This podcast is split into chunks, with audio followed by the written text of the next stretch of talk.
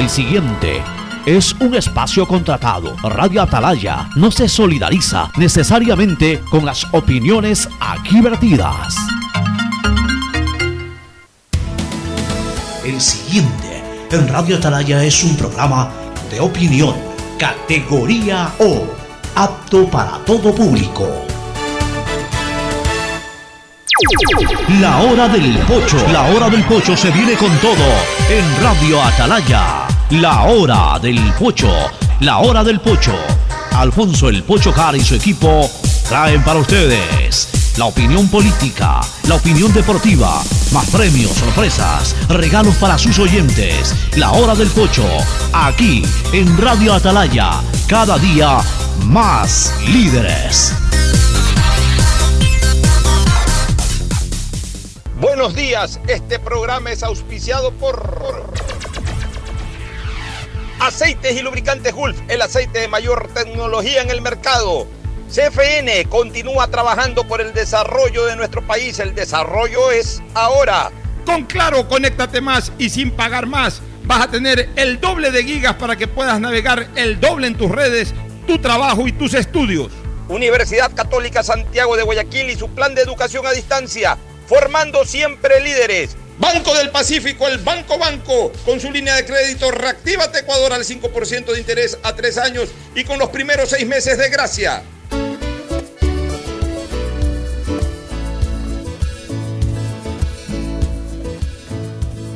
Camino. 680, sistema de emisoras Atalaya. En su año 76, Atalaya nunca falla y marca la raya del bienestar, del progreso y la libertad de Guayaquil, de Ecuador y del mundo. Por eso es una potencia en radio, cada día más líder y un hombre que ha hecho historia, pero que todos los días hace presente y proyecta futuro en el Dial de los Ecuatorianos. Este es su programa matinal, La Hora del Pocho del sistema de emisoras Atalaya, de este miércoles 24 de junio del año 2020. Como siempre lo presento y digo, este año inexistente este año que solamente nos deja recuerdos dolorosos y muy poco afectuosos, pero es un año más de vida, es un año inexistente en cuanto a la práctica, pero en cuanto al avanzar del tiempo, son 365 días más, por lo menos 180 no los vamos a recordar con mucha gratitud. No sé cómo se recordarán los últimos 180 días de este año, pero hay que hacerle eh, fuerza hay que meterle cabeza positiva para ir mejorando de a poco las cosas. Por lo menos en lo sanitario ya estamos bastante más tranquilos. Las noticias son totalmente eh, buenas en ese sentido, de que no ha habido ningún tipo de rebrote, de que no ha habido muertos, incluso se habla hasta de que hay menos muertos que la estadística ordinaria de años atrás. Más allá de cualquier circunstancia, hay que seguir teniendo las precauciones del caso, pero hay que irse animando ya a, reactivarse de una manera eh, más allá de física, más operativa, más operativa. Hay que irle perdiendo un poquito el miedo a la situación. Hay que irse, voy a usar un, concepto eh, que sonaría como hasta antítesis, pero no lo es. Hay que irse reagrupando de a poco dentro del distanciamiento. Y ustedes pueden decir, ¿qué es eso de reagruparse dentro de un distanciamiento? Reagruparse de a poco significa que ya deberíamos de ir haciendo cosas que ordinariamente la hemos venido haciendo toda la vida, pero guardando normas de distanciamiento.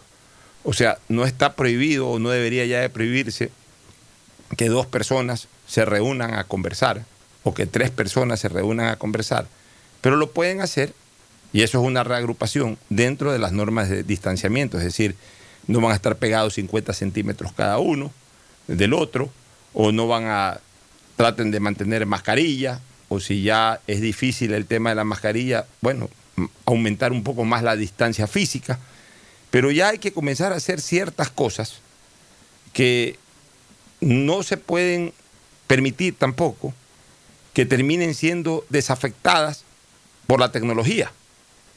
El Zoom, el famoso Zoom, que ha sido muy usado en todos estos días y meses, cayó de película en estos últimos meses precisamente a raíz de esta situación pandémica que vivió el mundo. Entonces, posiblemente muchas de las cosas que se hicieron no se hubiesen podido lograr si no hubiese sido por la maravilla tecnológica de este Zoom. Pero eso no quiere decir que ya de aquí en adelante vamos a vivir a, punta de Zoom, porque así no se reactivan las cosas. Ya necesitaremos ir a visitar personas para ofrecer nuestros servicios, nuestros bienes, y no todo puede ser a través de Zoom. Tampoco no nos hagamos cómodos, tampoco no querramos resolver todo desde el escritorio de nuestra oficina o desde la sala de nuestra casa. Hay que en algún momento retomar lo habitual, es decir, trabajar, ser dinámico, ir a un lado, ir a otro, visitar, recibir. Y para eso hay que irle perdiendo de a poco el miedo. No el respeto, pero sí el miedo. El respeto es precisamente eso. Ok, esto me sacudió, voy a ser precavido. Pero el miedo es, no, ni te acerques. No, tampoco es así. Ya hay que ir abriendo cosas. Ya hay que prestarle atención también a otros sectores de la economía nacional, eh, especialmente en estamentos populares, como por ejemplo las peluquerías. Ya, ya los peluqueros también comen, pues, los peluqueros viven de cortar el pelo, la gente necesita cortarse el pelo también. Eh, habrá normas de seguridad, ya, Nueva York abrió peluquerías, por poner un ejemplo. Eh, y, así por el estilo, hay, hay cosas, hay ámbitos de la economía que no pueden seguir suspendidos. Una cosa es la precaución y otra cosa es estancarnos dentro de un semáforo y más allá de un semáforo, dentro de un esquema de distanciamiento que, realmente termina igual rompiéndose, porque la dinámica termina rompiendo ese distanciamiento. Pero, pero ya es momento también de que las autoridades comiencen a elaborar protocolos para que ese distanciamiento aún se conserve pero que vaya permitiendo de a poco una reagrupación, es decir, la posibilidad de desarrollar actividades eh, eh, un poco más cercanas a lo que era nuestra vida ordinaria. Ese es mi punto de vista. El saludo primero de Gustavo González Cabal, el cabalmente peligroso, que ya hace presencia, ya él da un paso adelante, ya ahora sí ya se animó a venir a la radio, cualquier momento, yo ya desde el primero de julio ya lo va a confirmar ahora Ferfloma, desde el primero de julio definitivamente Fernando va a dar ese salto también. Espero que Alcides en su momento también lo haga, ya lo ha hecho Stalin. Andrés viene, no al programa en vivo, pero viene todos los días. O sea, la gente, Juan Carlos Sánchez también por ahí está viniendo. O sea, ya la gente de a poco está llegando. Y ahora es el turno de Gustavo González Cabal, el cabalmente peligroso, a quien le damos la bienvenida. Qué gusto verte nuevamente físicamente, Gustavo. Igual has estado todo el tiempo en la hora del pocho a través de la conexión, pero ahora estamos en presencial y eso me da muchísimo gusto. Bienvenido, Gustavo. Muchas gracias, Alfonso. Buenos días, Fernando, distinguida audiencia del sistema de emisoras Atalaya. Bueno, sí, es bueno vernos, es bueno saber que estamos vivos, es bueno verte, estás adelgazado, Alfonso. Gracias, más o menos. No, eh, eh, eh, yo sigo con mascarilla y con visor, tengo una serie de razones muy propias por las cuales extremar mis cuidados eh, respecto a, una posibilidad de llevar a casa problemas. Y eso nos hace distinto, tenemos que extremar, como te decía, nuestros cuidados, pero aquí estamos. Y eso es lo importante. Fernando Edmundo Flores Marín Ferfloma, saluda al país. Fernando, buenos días. Eh, buenos días con todos, buenos días Pocho, buenos días Gustavo, ya me alegro que estés de, de regreso por la cabina. Yo como ya le había comentado a Pocho, como lo acaba de decir hace un momento, pues a partir del primero de julio, no sé si cae día este hábil o, fin de semana, pero en todo caso a partir del mes de julio me reintegraré también ya físicamente a la cabina de Atalaya para compartir con ustedes. Estaba revisando una información que dice que ha habido un sismo de magnitud 4.71 a 173,48 kilómetros de profundidad y a 38.62 kilómetros de Puyo Pastaza. Yo no sentí nada, veo que Andrés Mendoza ha puesto eh, Peter Temblor. Yo no he sentido. No sé si se sintió en Guayaquil o no, pero yo personalmente no lo sentí. Acá tampoco. ¿eh? Sí, pero Andrés ha puesto temblor, no sé. Y llega, llega esta información justo hasta continuación de, de este sismo que ha sido cerca de, cerca de Puyo. Bueno, la, la, verdad no, no, se ha sentido mucho, por lo menos en Guayaquil. lo que tú estabas comentando, Pocho, de, de reactivación. Ahí quería comentar algo porque las reuniones entre dos, tres personas no están prohibidas. O sea, prohibido estar reuniones de más de, creo que 30 a 100 personas, no me acuerdo exactamente cuánto es el número, son reuniones grandes. Eh, de hecho, he visto ahora que a veces que salgo por ahí en el carro a hacer alguna cosa así muy, muy puntual, he visto en cafeterías abiertas gente sentada conversando. Claro, lo que no hay es, si tú estás en una mesa, en la mesa al lado no se permite que se siente nadie, está muy pegada a la mesa, sino que se salta en una mesa, ese distanciamiento hay, pero no es que tú no puedas estar con dos o tres personas sentados conversando.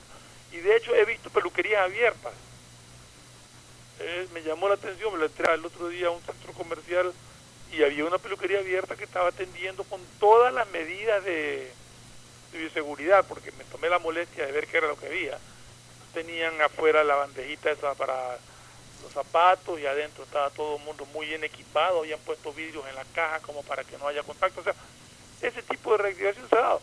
A muchas personas les ha costado, a muchos negocios les ha costado invertir justamente eh, en este tipo de, precauciones, de poner vidrios, etcétera, para para evitar el, eh, pues, el contacto físico porque estás al frente, pero para evitar que pueda haber alguna propagación de, saliva o de lo que sea a través de todo el mundo con su mascarilla, todo el mundo bien equipado. Es como tiene que ser. Poco a poco se tiene que ir perdiendo el miedo, poco a poco se tiene que ir integrando todo. No podemos pedir que de la noche a la mañana, después de una pandemia tan asesina como la que hubo, eh, la gente no tenga miedo y que salga corriendo. De hecho, hay gente que lo hace. De hecho, hay sectores donde parece que no hubiera pasado nada. Pero hay sectores donde la gente toma muchas precauciones para evitar eh, cualquier eh, o lo que sea y me parece correcto, me parece bien. Ahora, en, mi comentario, Fernando, yo me refería más que a decisiones que puedan ten, tomar las autoridades gubernamentales o autoridades competentes en el tema me refería a la actitud propia de la gente. La, ah, gente ya tiene, la gente. ya tiene que ir perdiendo un poquito el temor. Por supuesto que se puede, eh, está permitida la reunión de tres, cuatro, cinco personas, pero la gente lo impide. O sea, la gente mismo se aguanta. Tú quieres visitar a un cliente, entonces te dicen, no hagamos por Zoom cualquier cosa. Eso sí. Ya, entonces, eh, eso de ahí hay que ir de a poco ya superando también, porque no puedes estar todo el tiempo dependiendo solo de la tecnología. O sea, también eh, no se puede perder eh, ese contacto personal, ese diálogo, esa interrelación humana que va más allá de una máquina. No importa si es celular, computadora, lo que sea, un, un, una, una cámara, no importa. Eh, es siempre y siempre reinará la relación interpersonal y la relación interpersonal se establece a través del contacto, a través de la conversación directa. Entonces, hay que entonces hay que, hay, la, la, gente, la gente, y, y, a ver, y pueden haber dos razones para eso. Primero que hasta es una excusa para, si no te quiero recibir eh, cualquier cosa por Zoom o llámame o, o chateame, si es que eh, en el fondo no tengo mayor interés de recibir tu visita, esa es una, una situación. Bueno, y si es esa, pues ya es una excusa que saca y ahí sí no hay nada que hacer. Pero la otra también es el temor todavía existente. ¿Sabes qué? No, prefiero no recibir a nadie, cualquier cosa a distancia. Y entonces eso de ahí también va a generar una mayor lentitud en la reactivación económica de la ciudad y del país. Lo que hay que tomar las precauciones, Pocho, o sea, como hacen, como están haciendo los médicos, por ejemplo, y como tengo entendido que en ciertos eh, negocios se, establece de que si antes tú le decías a una persona, venga a las 10 y cuarto, y al otro le decías, venga a las 10 y media, y ahí cuando llegaban estabas atendiendo a otro y esperaban afuera, ahora no. Ahora al uno le dice, venga a las 10, pero estate puntual, y al otro le dice, venga a las 11 entonces, para que nunca haya exceso de gente ni nunca se esté topando nadie más. Atiendes de esa manera. Esas normas nuevas, digamos, entre comillas, hay que ir aplicando. Y hay que, ser, y hay que acostumbrarse a la puntualidad. Porque aquí, lamentablemente, hemos sido siempre muy impuntuales. Y ahora alguien te dice que te puede recibir a las 9, tienes que estar a la hora que te diga porque posiblemente a las 10 tenga una reunión con otra persona y no se pueden estar aglomerando las personas en un sitio esperando que los atiendan. Así es. Bueno, Gustavo, vamos a la parte política. Gustavo, Fernando y amigos oyentes. Ayer desarrollamos en la tarde en calor político y es un tema que bajo ningún concepto pierde actualidad. Do, dos cosas que son importantes. y diferentes, por supuesto. La una netamente política electoral, la decisión que esta semana tiene que tomar el exalcalde de Guayaquil y líder del Partido Social Cristiano, Jaime José Nebot Sadi, sobre si va o no a la candidatura presidencial. Hay una carta, ayer la interpretábamos eh, en calor político y podríamos hacerlo en la hora del pocho. Y lo otro, lo que está ocurriendo en eh, la eh, mala relación, por supuesto, existente o, discrepancias abiertas que hay en este momento entre la Contraloría General del Estado y el Consejo Nacional Electoral por el tema este de la, del registro de partidos políticos, de organizaciones políticas, que aparentemente, según la Contraloría, no cumplieron con los requisitos precisados para convertirse en organizaciones políticas y que el CNE no hizo absolutamente nada para sancionarlos, para eh, extinguirlos incluso, eh, para, para eliminarlos del registro electoral. Y más bien en su momento sacó una justificación burda sobre el hecho señalando de que como ya participaron y recibieron votos, ya los votos de la gente ya avaló esas inscripciones, cosa que es totalmente absurda, porque lo que eh, nace chueco, nació chueco, no, tiene cómo enderezarse, o sea, no, hay una forma de enderezar algo mal surgido, sobre todo ya eh, eh, en, en, este caso personería jurídica, una personería jurídica, pues la organización política es una personería jurídica de carácter político, pues una personería jurídica que está viciada de nulidad en cuanto al cumplimiento de requisitos para su formación, no es cuestión de que porque ya recibió votos X, Y o Z votos, ya todo está bien. Me pareció en su momento, la criticábamos con ustedes mismos, criticábamos esa respuesta del Consejo Nacional Electoral. Pero lo peor es que, más allá de esa respuesta, no se hizo absolutamente nada. La Contraloría siguió dándole eh, observaciones al caso y ahora ha determinado a través de una resolución la apertura de un expediente de 30 días en donde además se advierte la posible destitución de los vocales o consejeros del CNE que votaron a favor de estos registros y que de alguna u otra manera con su voto favorable auparon para que estos registros, para que estos partidos políticos no sean extinguidos. Entonces, la situación está bastante peleaguda, porque adicionalmente, adicionalmente, el Consejo Nacional Electoral ha reaccionado señalando de que hay cierto tipo de interferencia dentro del proceso electoral por parte de la Contraloría y que eso también podría ser causal de destitución en contra del Contralor General de la Nación. Es decir, en este momento se están amenazando a fuego cruzado con destituciones el Contralor a los tres miembros de mayoría del Consejo Nacional Electoral y estos tres miembros del Consejo Nacional Electoral también amenazan con destituir al Contralor. ¿Tu opinión, Gustavo? Sí, estamos viendo el enfrentamiento de dos instituciones del Estado. Lo real y cierto es que la presidenta del Tribunal Supremo Electoral trae tras de sí una cola de situaciones y de coyunturas que vale la pena recordar. Por ejemplo, su juicio político en la Asamblea Nacional, su juicio político y la intervención de la asambleísta alterna del asambleísta Mendoza de Manabí, que la libró de ir efectivamente a, un proceso de eh, juicio político, ¿no? Este es el proceso constitucional por el cual responden los eh, funcionarios públicos.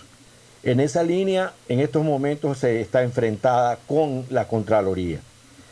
En tal caso existen muchas dudas respecto a la señora en cuestión, dudas que no debería existir en tratándose de estar casi entre la ceja y el ojo de un proceso electoral. Esas dudas son muy complicadas para el país, porque puede dar una serie, eh, puede dar cabida a una serie de interpretaciones que no son las más adecuadas ni las que necesitamos en estos momentos. En estos momentos necesitamos claridad dentro del Tribunal Supremo Electoral. Necesitamos certezas Necesitamos creer en estos funcionarios. Pero si a cada momento existen más dudas y más dudas y, más sombras que luces, pues habrá que buscar la manera cómo intervenir en esto, Alfonso. ¿Qué opinas tú, Fernando? Bueno, eh, realmente es una pugna que que habría que revisar bien quién tiene la razón. Yo creo que la, yo creo que en parte los dos tienen razón. La Contraloría tiene todo el derecho a exigir mediante sus investigaciones de que se esos partidos políticos mal inscritos sean, no sean reconocidos por el Consejo Nacional Electoral. El Consejo Nacional Electoral tiene razón en decir que, que es año electoral. Y en año electoral ellos son la máxima autoridad y pueden pedir la destrucción del Contralor. El problema está en que esto no se origina ahora, esto se originó antes del año electoral cuando esos partidos fueron mal inscritos. Y esa explicación tonta y absurda de que por los votos ya justifican que a pesar de haber nacido chuecos, ya no son chuecos, me parece traída de los cabellos. Y creo que, que si quiere hablar de voto la señora Tamaín, ¿eh? ojalá pudiéramos hacer pues un, un plebiscito a preguntarle a la gente si quieren que ella siga ahí. Porque estoy seguro de que la mayoría de la ciudadanía está en desacuerdo con sus actuaciones. Y que este tribunal, este Consejo Nacional Electoral no nos ofrece ninguna garantía ni ninguna confianza eh, en vista del próximo evento electoral. Sí, yo pienso exactamente lo mismo en ese sentido. A mí lo único que me queda la duda, este, eh, Ferfloma y Gustavo, es sobre el tema de eh, compromiso social. Compromiso Social fue una organización reconocida eh, incluso durante el periodo gubernamental anterior, es decir, antes de que el presidente Lenín Moreno asuma y por ende antes de que el actual Consejo Nacional Electoral o el transitorio, que fue el inmediatamente anterior, estén, estén, en, eh, estén en, funcionamiento. ¿no? O sea, participó en las elecciones pasadas. Claro, participó en las elecciones pasadas con el señor Espinel, justamente en la que ganó Lenín Moreno Garcés, o por lo menos en la que le hicieron ganar a Lenín Moreno Garcés, o en la que lo proclamaron a Lenín Moreno Garcés, digamos que no sé si que ganó o no ganó, pero en teoría eh, fue proclamado porque eh, se anunció que sacó mayor cantidad de votos. Ya. Indistintamente de aquello, ahí participó este, el señor, el señor eh, ¿cómo es? Espinel. Y por ende, esa organización política fue aprobada en el año, si no me equivoco, en el año 2015 o en el año 2016, es decir, bajo la tutela de otros miembros del Consejo Nacional Electoral.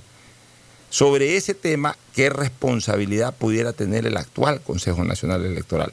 La responsabilidad, Pocho, es no haber acatado la resolución de Contraloría de eliminarlo. No de la constitución del partido, pero sí en no acatar la resolución de la Contraloría de eliminarlo de los registros.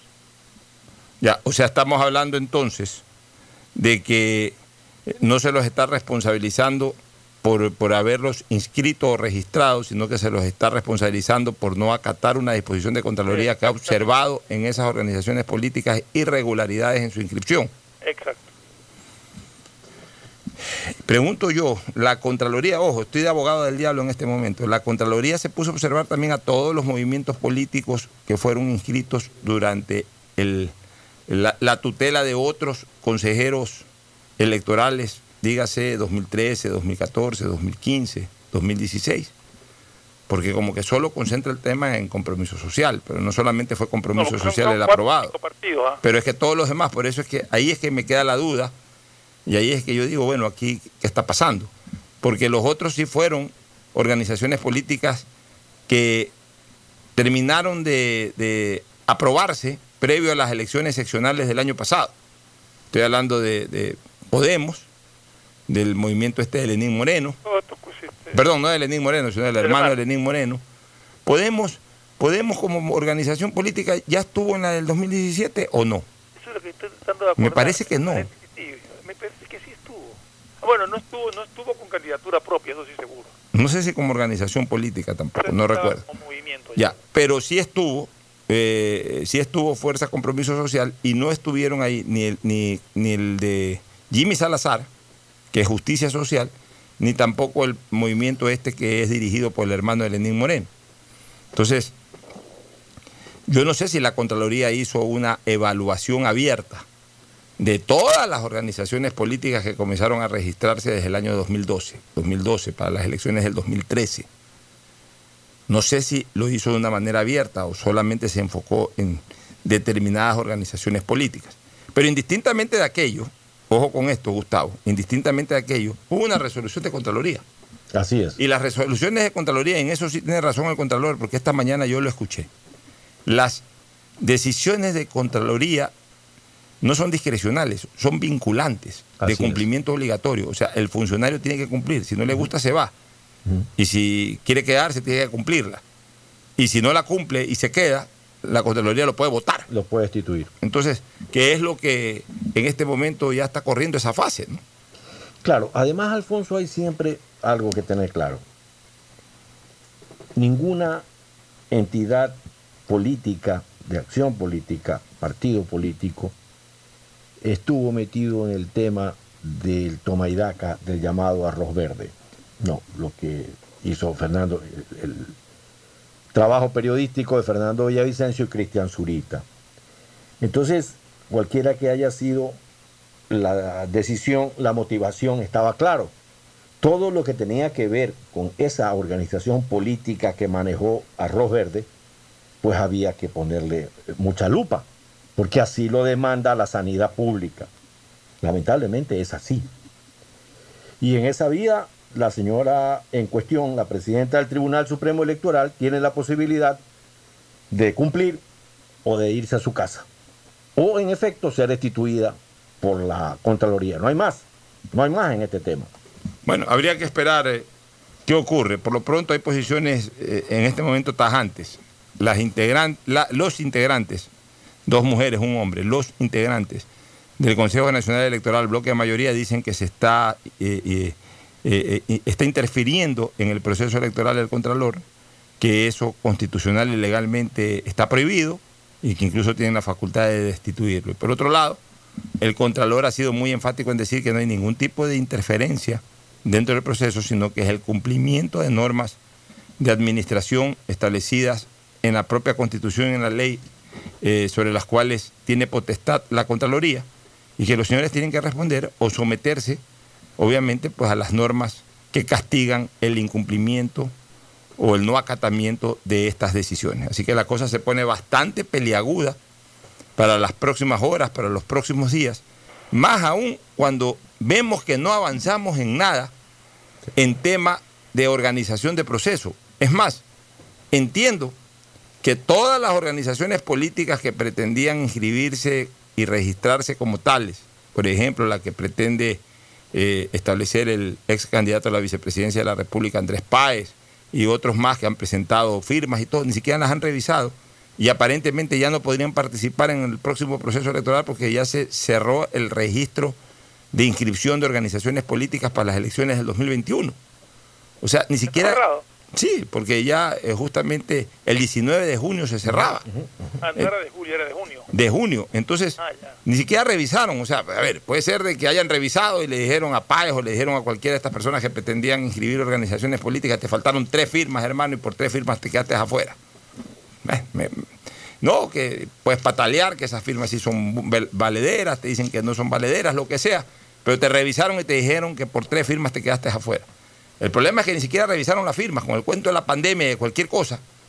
Resulta que estuvieron eh, estos eh, políticos recorriendo el país o haciendo recorrer el país, recogiendo firmas también, y a la hora de la hora ni siquiera les revisaron las firmas. Entonces, ese es un tema que también tiene que explicar el Consejo Nacional Electoral qué va a pasar con esas organizaciones políticas que presentaron sus firmas a tiempo, pero que no fueron revisadas por el Consejo Nacional Electoral. Punto uno. Punto dos, no se sabe absolutamente nada, no se llega a un acuerdo, han habido dos reuniones con organizaciones políticas para disque cambiar las fechas de los del proceso electoral. Eh, el, el Tribunal Contencioso Electoral no está de acuerdo y ya ha explicado también el Tribunal Contencioso el por qué no está de acuerdo. Lo que no quiere el Tribunal Contencioso, según ellos, es que mientras más cercana sea la fecha para la posición de segunda vuelta, menos tiempo ellos van a tener para evacuar potenciales apelaciones. No les falta razón en ese argumento. No se sabe, ya se cerró también obviamente el padrón de votantes, o sea, los ecuatorianos, dónde, eh, o sea, en qué juntas electorales vamos a votar, ya, y, y quiénes somos los que vamos a votar, o sea, está cerrado el padrón electoral. Pero de ahí en más no se conocen más detalles sobre el proceso. Y supuestamente antes de la pandemia andaban atrasados. Y durante la pandemia no avanzaron nada. O sea que hoy están hiper atrasados. Y el país en este momento necesita, más allá de confrontaciones internas dentro del Consejo Nacional Electoral y del Consejo Nacional Electoral con otras instituciones como la Contraloría, el país ya lo que necesita saber es posiciones claras y acciones determinantes para que el proceso del 2021 sea transparente y exitoso. Eso es lo que requerimos los ecuatorianos, Así Gustavo. es. Así es, así es, Alfonso. No hay más palabras que expresarse en el tema. Necesitamos, eh, repetimos, un tribunal constitucional, tribunal electoral que vaya con claridad, con diafanidad, con luces sobre el proceso electoral.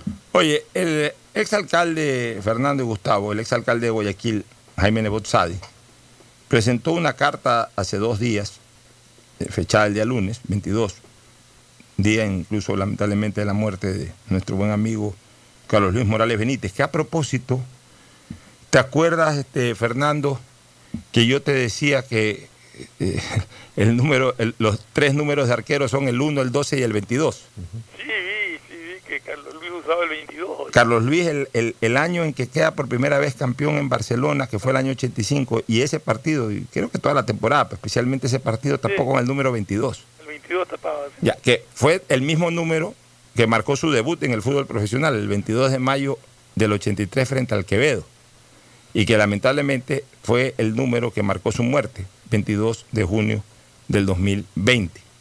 Seguido por el Ya, 22. Pero también se vinculó con el 12, que es el otro número de arquero, y que también él en algún momento vistió el número 12. Él nació un 12, el 12 de junio. Y siempre lo marcó el 1, porque al final de cuentas más vistió el número 1 como arquero, eh, y murió siendo el número 1 de la prefectura del Guayas, o sea, de- del- del gobierno provincial. A pesar de que eh, justamente estaba en discusión su continuidad como número uno, pero terminó muriendo como número uno. Seguía siendo perfecto, claro. Claro, entonces el 1, el 12 y el 22, los tres números de arquero, marcaron de alguna u otra manera su vida desde su nacimiento, 12, hasta su muerte, 22, pasando por los números que usó en, su, en sus usos de arquero y sus situaciones que se dieron incluso hasta en el ámbito político. ¿no? Este, mira esa coincidencia absolutamente extraña. Pero bueno, volviendo al tema que, estábamos hablando de la carta que presentó al país y especialmente dirigida a sus amigos y amigas, el exalcalde de Guayaquil, él elabora esta carta fuera, fuera de la fecha y del saludo y fuera de la despedida y su nombre, él estructura esta carta en tres párrafos, en tres párrafos. El primer párrafo, que es un párrafo informativo, el segundo párrafo, que a mi criterio es un párrafo político dirigido a su decisión inmediata, y el tercer párrafo, que es un párrafo político también, dirigido a su participación inmediata en las elecciones y a mediano plazo después de las elecciones. O sea, es una carta general, es una carta que no dice nada desde el punto de vista, pues, no es que no dice nada, no dice nada eh, en cuanto a adelantar criterios desde el punto de vista textual, pero desde el punto de vista político, como en política se lee entre líneas, sí se pueden interpretar algunas cosas. Vamos al primer párrafo, que es un párrafo eh, exclusivamente informativo, se informa. Dice, más que cuidario, partidario, compañero de lucha por el amor del Ecuador, por el progreso del Ecuador, te considero mi amigo o amiga. Por eso hubiera deseado compartir personalmente mi decisión en un acto cuantitativamente importante, pero fundamentalmente rodeado de aquellos que, como tú, me honran con su amistad. Lamentablemente la pandemia del coronavirus y las disposiciones legales impiden aquello. Es decir, informa que no va a anunciarlo obviamente en un acto público, sino en un acto eh, telemático. Y ya mezclándose con el segundo párrafo sigue la parte informativa, cuando dice, comunicaré públicamente mi decisión en la segunda mitad de esta semana. O A sea, partir del miércoles. A partir de hoy día, puede ser cualquier día. a partir de hoy, si es que hablamos de la segunda mitad solamente enfocándonos a lunes a viernes, o si es de toda la semana, los siete días de la semana, puede ser a partir de mañana. Pero aquí ya viene lo político, eso, eso es lo informativo. Se informa que va, va- va esta semana a definir el asunto y además no lo va a hacer en un acto de masas ni de reunión de gente, sino que de una manera telemática. Ahora sí ya viene lo político de cara a su decisión inmediata. Él dice, comunicaré públicamente mi decisión que va mucho más allá de un simple sí o no en esta segunda mitad de semana. Ojo con eso. Comunicaré públicamente mi decisión que va mucho más allá de un simple sí o no. O sea, ya de por sí ya anticipa que él va a tomar una decisión y que esa decisión la va a explicar bien. O sea, no simplemente se va a presentar a decir, sí, soy candidato, o me voy, o voy de candidato, o por ahí sale y dice, señores, efectivamente no voy a ser candidato, nos vemos hasta luego. No, no, no va a ser esa la tónica de su anuncio. Yo, yo creo que más explicaciones tendría que dar si dice no a que Ah, es, es que escúchame. Entonces ahí señala él, te pido, me escuches, no solo con la curiosidad que sé que tienes, sino con la profundidad, inteligencia y clara visión que te caracteriza.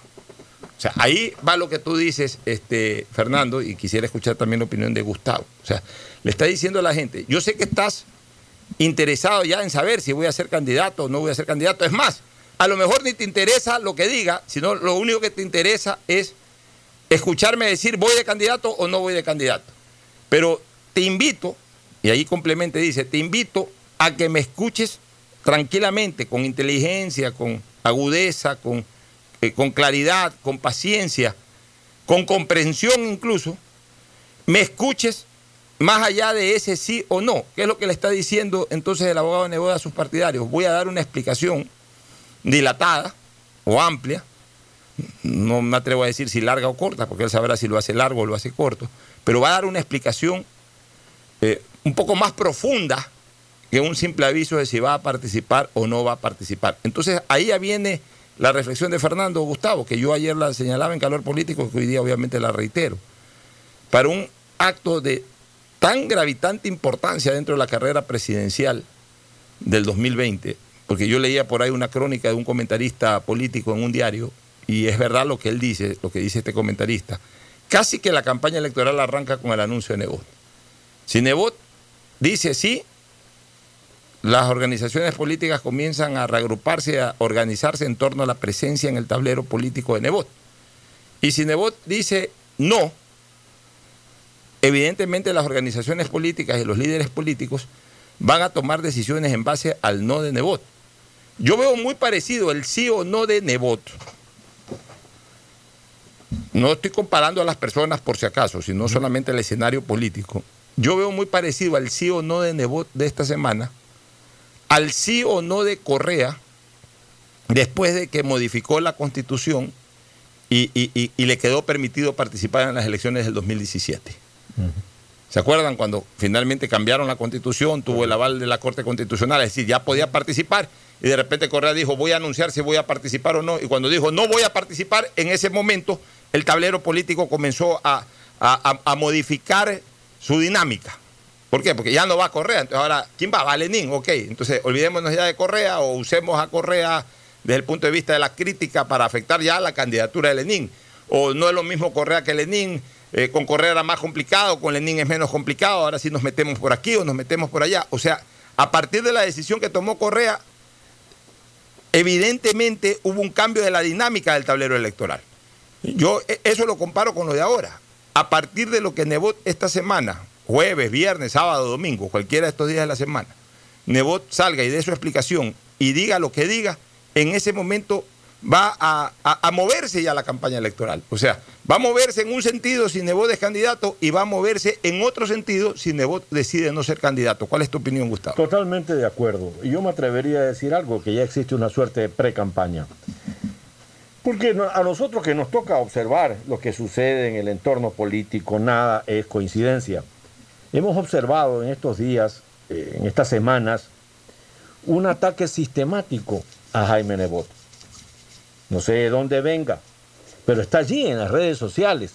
Hay insultos, hay videos antiguos, porque solamente se cae y solamente se tropieza el que camina.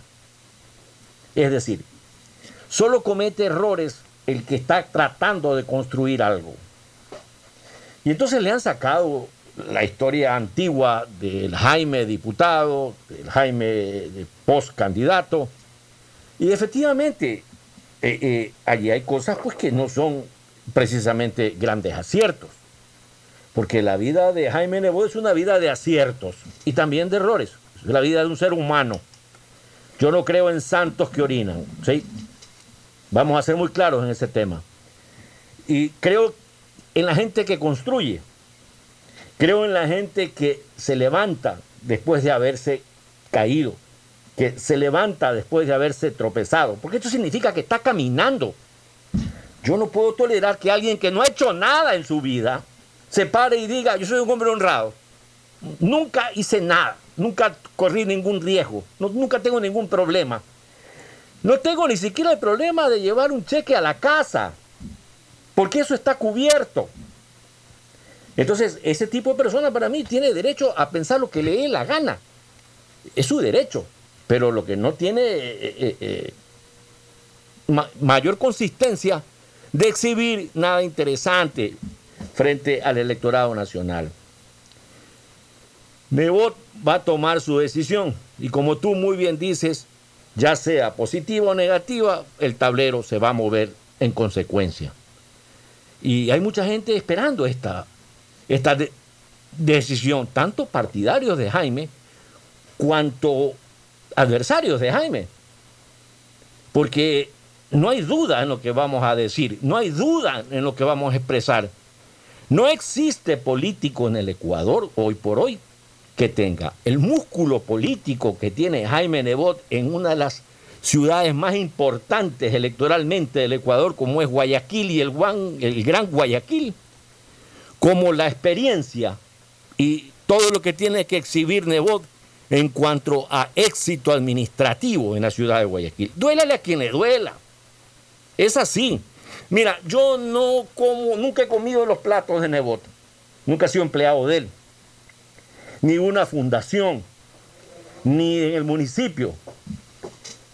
Pero yo debo decir que debo hecho bien su trabajo y que es harto probable que haría un gran trabajo por la República. La República es un barco varado, con sus máquinas paradas. La República es un barco que está haciendo agua por babor y estribor en una tormenta eh, descomunal.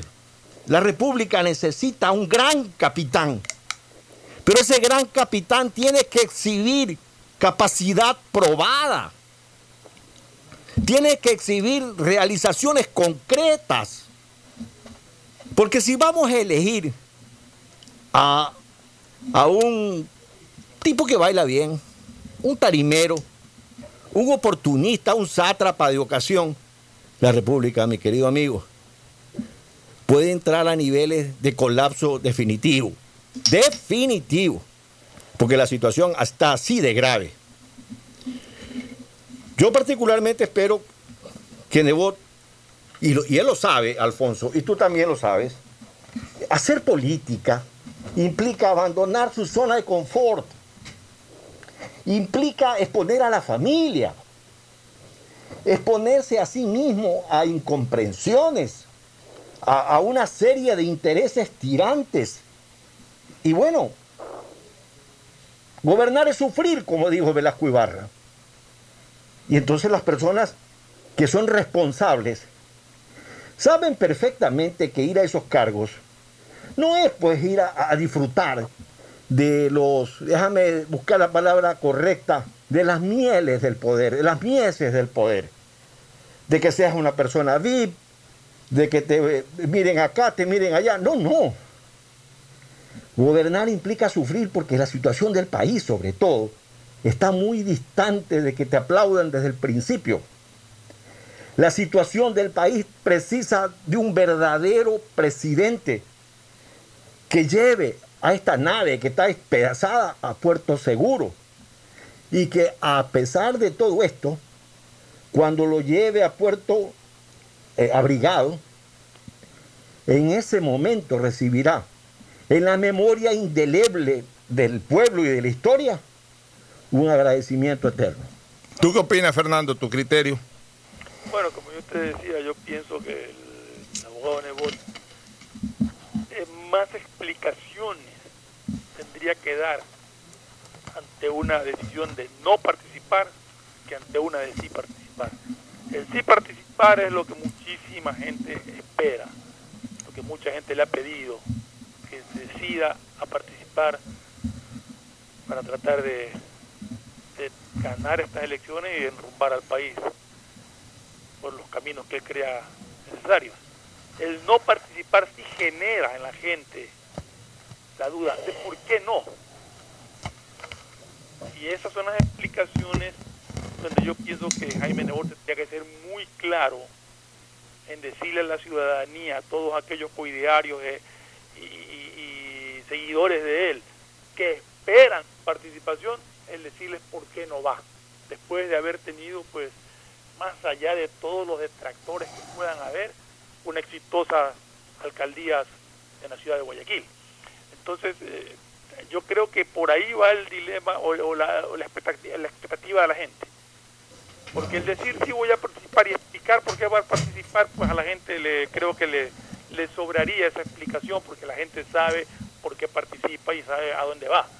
Pero el no participar creo que implica, ahí sí, la explicación necesaria del abogado Nebo de por qué desiste de correr por la candidatura presidencial. Y bueno, decía Gustavo que lo están atacando en las redes y es verdad, pero en las redes atacan a todo el mundo todos los días, o sea que eso ya es una cosa de que realmente uno a veces lee tal cantidad de barbaridades contra cualquier persona que, que, que, que realmente no, no, no, no, ni provoca comentarlo. Ya, yo comparto contigo el criterio, Fernando, de que evidentemente, y lo dije ayer, el dar explicaciones eh, eh, mucho más amplias, apuntaría más a un no que a un sí, porque eh, los partidarios saben perfectamente por qué quieren a Nebot como candidato a la presidencia y como presidente del Ecuador. No necesitan muchas explicaciones del por qué él dice que sí. Pero en cambio, y bien lo analizas tú, Fernando, sí van a necesitar muchas explicaciones del por qué dice que no. El tercer párrafo, el tercer párrafo es un párrafo que podría generar un conflicto si él dice que no. ¿Qué dice el tercer párrafo? Ten la certeza que haré lo que creo más eficaz y certero para llevar al Ecuador a la prosperidad. Para sus partidarios, para sus partidarios, ellos creen, o sea, sus partidarios, que lo más eficaz y certero para llevar al Ecuador a la prosperidad es ser el candidato a la presidencia de la República. Entonces, si él dice que no, ¿cómo puede explicar esto de acá ante sus partidarios? O sea, los partidarios piensan que, él es la opción, quieren además que él sea la opción y quieren que él sea el presidente de la República porque creen, sus partidarios creen, que es el, candidato o el personaje que puede garantizarles mayor eficacia y certeza para llevar al Ecuador a la prosperidad. Si él dice que sí, entonces está empatado con, con, este contenido del tercer párrafo, pero si él dice que no, entra como en una contradicción ante sus partidarios. Porque cualquier cosa que él pueda plantearle, por más válida que sea, a sus partidarios para justificar, por ejemplo, una negativa de no participar, va a contradecirse con esta primera parte del tercer párrafo, de acuerdo al criterio de sus partidarios. Y, él, y, termina la carta diciendo, y estoy seguro que esa batalla definitiva la libraremos juntos. Entonces, ahí también hay otra observancia política a mediano plazo. O sea, si es que él, si es que él dice sí, el tercer párrafo va en la línea de lo que él dijo, sí. Ya, si él dice no, entonces hay primero ese, ese cortocircuito entre esa primera parte del tercer párrafo con su decisión ante sus partidarios. Pero también la segunda parte podría invitarnos a pensar de que él va a llevar una, si es que llega a decir que no, va a llevar una propuesta política más allá de la candidatura presidencial. O sea, ok, la, la solución no es solamente elegir un presidente, si no, la solución es de repente, digo yo, volver a cambiar la constitución o revisar normas constitucionales en seguro social, en, la parte orgánica del, Estado, etcétera, etcétera. Entonces vamos, por ejemplo, a plantear una constituyente o vamos a plantear alguna cosa distinta, distinta a la candidatura, como para de alguna u otra manera decirle, bueno, este es el camino para salir de la crisis. Esa parte final, Pocho, a mí me, lo que sí me, me queda con la parte final es así sea su decisión participar o no participar, como candidato, sí va a participar activamente en la campaña y va a seguir haciendo política. Eso es lo que yo leo. No, eso está clarísimo. En, la última parte, ¿no? Por eso te decía, o sea, él va a llevar ahí un plan político. Que, que, evidentemente no va a ser el, no participo y, nos vemos. No, es el no si que él dice que no, es el no participo, pero aquí están opciones, aquí están alternativas. Vamos a presentar, o sea, pienso yo que va a decir, si es que eh, eh, su posición es negativa en su participación personal, pienso que va a decir, bueno, vamos a presentar un candidato o candidata por, el, por la organización política, en primer lugar, y más allá de la elección en la cual voy a estar presente, voy a empujar esto, vamos a estar todos juntos, etcétera. De repente a lo mejor se anima y dice, voy a encabezar la lista nacional.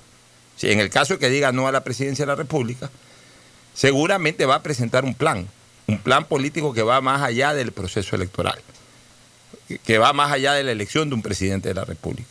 Si es que llega a decir que no. Porque si llega a decir que sí, no necesita mayor explicación. Si llega, si llega a decir que sí, no necesita mayor explicación. Y el tercer párrafo es la explicación al CIP.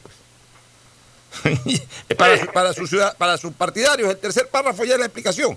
No necesita decir más allá de los cuatro renglones del tercer párrafo. Esa es la explicación si él dice que sí. Si él dice que no, entonces ahí sí tiene que eh, apelar un poco a la comprensión y a la paciencia por parte de sus partidarios que, vuelvo a repetir, van a estar esperando el sí y obviamente no les va a gustar si él sale diciendo que no. Pero en, todo caso es el derecho que tiene el exalcalde de Guayaquil y líder político del PCC de tomar su decisión personal en torno a su participación política. Ya estaremos escuchando qué dice y estaremos analizando eh, el resultado de su decisión y también el panorama de la dinámica del tablero electoral acorde a lo que diga, si es un sí o si es un no. Pero por lo pronto, o sea, la carta que ha puesto el día lunes nos da las lecturas políticas que aquí entre los tres hemos, hemos podido manejar. Nos vamos a la pausa, retornamos con la entrevista a Leonardo Viteri, vamos a llamarlo al doctor Leonardo Viteri, para, para ver qué nos dice el doctor Viteri sobre los hechos vinculados a la corrupción que se han dado en Manabí. Pausa y volvemos. El siguiente es un espacio publicitario apto para todo público.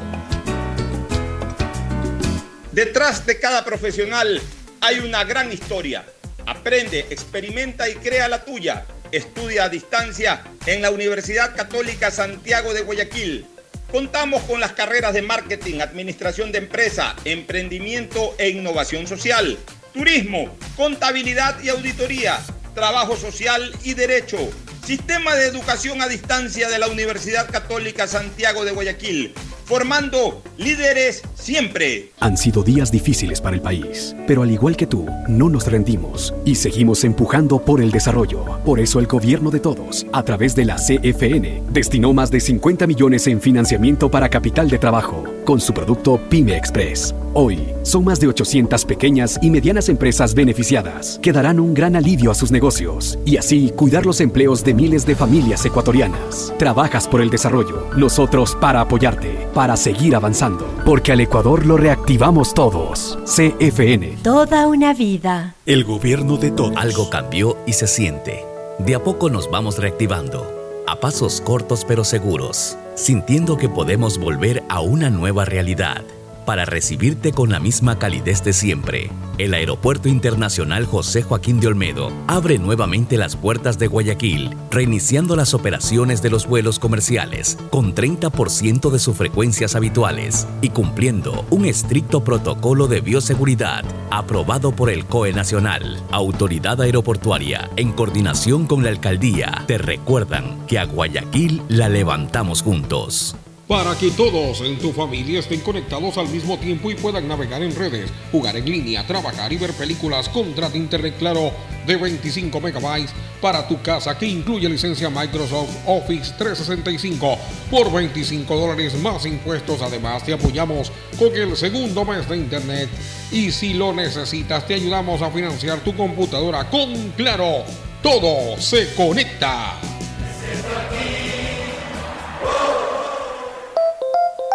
Si quieres estudiar, tener flexibilidad horaria y escoger tu futuro, en la Universidad Católica Santiago de Guayaquil trabajamos por el progreso en la educación, ofreciendo cada día la mejor calidad. Estamos a un clic de distancia. Contamos con las carreras de marketing, administración de empresa, emprendimiento e innovación social, turismo, contabilidad y auditoría, trabajo social y derecho. Sistema de Educación a Distancia de la Universidad Católica Santiago de Guayaquil, formando líderes siempre. Seamos responsables con los héroes de nuestras calles. En esta emergencia sanitaria, recuerda desechar las mascarillas y guantes en una funda separada de la basura común. Protégela con otra funda y cuando la saques, rocía cloro sobre ellas. Tampoco deseches objetos contaminados en las calles y si son de gran volumen, llévalos a los centros de acopio autorizados. Encuentra las direcciones en www.puertolimpio.com. Puerto Limpio, juntos por Guayaquil. Han sido días difíciles para el país, pero al igual que tú, no nos rendimos y seguimos empujando por el desarrollo. Por eso el gobierno de todos, a través de la CFN, destinó más de 50 millones en financiamiento para capital de trabajo con su producto Pyme Express. Hoy, son más de 800 pequeñas y medianas empresas beneficiadas que darán un gran alivio a sus negocios y así cuidar los empleos de miles de familias ecuatorianas. Trabajas por el desarrollo, nosotros para apoyarte, para seguir avanzando, porque al Ecuador lo reactivamos todos. CFN. Toda una vida. El gobierno de Llegó el momento de volver a abrir las puertas a la ilusión, de prender las luces a un futuro mejor, de empezar de nuevo. Presentamos Crédito Reactiva de Ecuador, un crédito con fondos del gobierno nacional para micro, pequeños y medianos empresarios al 5% de interés. Recíbelo ahora y empieza a pagar en 6 meses hasta 36 meses plazo. Llegó el momento de reactivar la producción y proteger el empleo. Juntos saldremos adelante. Banco del Pacífico. A Ecuador, lo reactivamos todos. El gobierno de todos. Hay sonidos que es mejor nunca tener que escuchar. Porque cada motor es diferente. Desde hace 104 años, Lubricantes Gulf mantiene la más alta tecnología y calidad en línea de aceites para motores a diésel y gasolina. Está hecho con una fórmula especial para dar excelente protección a todo tipo de motores, evitando el desgaste prematuro de pistones, anillos y árbol de levas, ayudando a mantener limpio el motor y libre de depósitos que se forman por las altas o bajas temperaturas. Dele a su motor lo que se merece. Lubricantes Gulf, la más alta tecnología en lubricación. 104 años preservando la vida de su motor. Lubricantes Gulf. Gulf es más lubricante.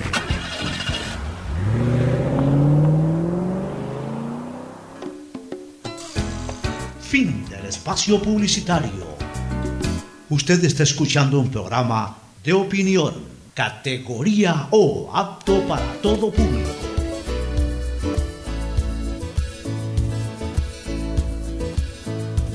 Estamos en línea con Leonardo Viteri Velasco. Ayer eh, estábamos listos para la entrevista, pero surgió algo de última hora. Cirujano es cirujano. Puede estar eh, casándose, pero si en ese momento llega alguien con necesidad de ser intervenido quirúrgicamente, el, el cirujano tiene que dejar cualquier cosa a un lado y atender la vida humana, ¿no? Y ese fue el caso ayer de Leonardo, por eso no pudo estar en nuestro programa, pero hoy sí.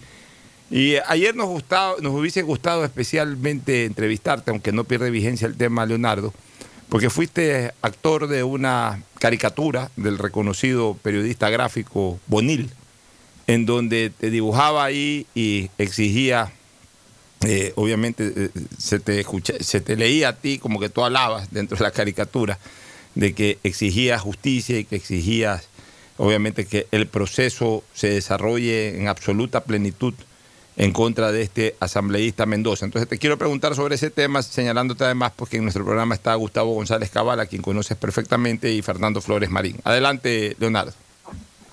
Buen día, un saludo cordial a ustedes, a ti Pocho, a Gustavo, a Fernando y obviamente a los radioescuchas en esta mañana.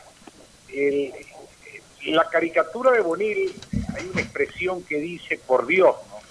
Y obviamente que es una expresión muy nuestra, muy manavita, es una expresión de, exclamación que tenemos acá, así que para que no se confundan con herejías. Pero un placer conversar con ustedes en esta mañana. ¿Por qué eh, enfocas el tema hacia Mendoza? ¿Mendoza es el único corrupto en Manabí o han habido otros asambleístas y otros personajes políticos que también han llenado de corrupción eh, la pandemia y, las actividades alrededor de los intereses manavitas? A ver, ¿qué es lo que pasa? Les explico un poco. Es que ustedes son, viven en ciudad grande, citadinos. Yo vivo en una ciudad pequeña. Entonces los pueblerinos y provincianos como yo nos damos cuenta de todo lo que pasa, pues este tipo vive a dos cuadras de mi casa.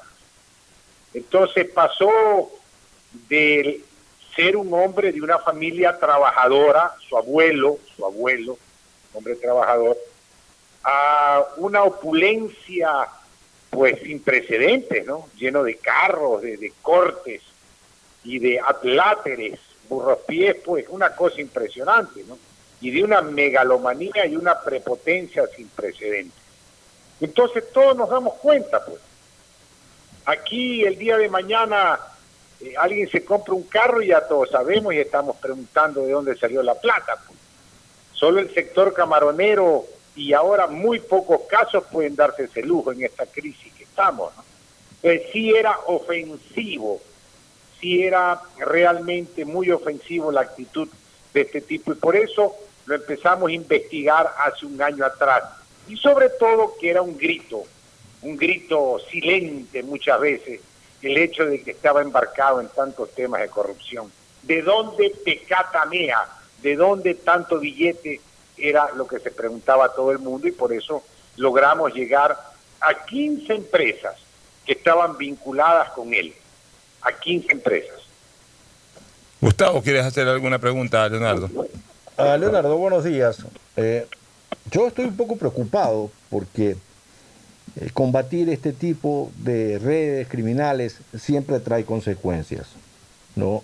Eh, estoy preocupado por tu seguridad, yo soy tu amigo antiguo y en esa línea eh, quiero decirte que una cantidad importante de amigos tuyos estamos revisando una serie de medidas para darte la protección y la seguridad es necesaria para tu integridad física, Leonardo.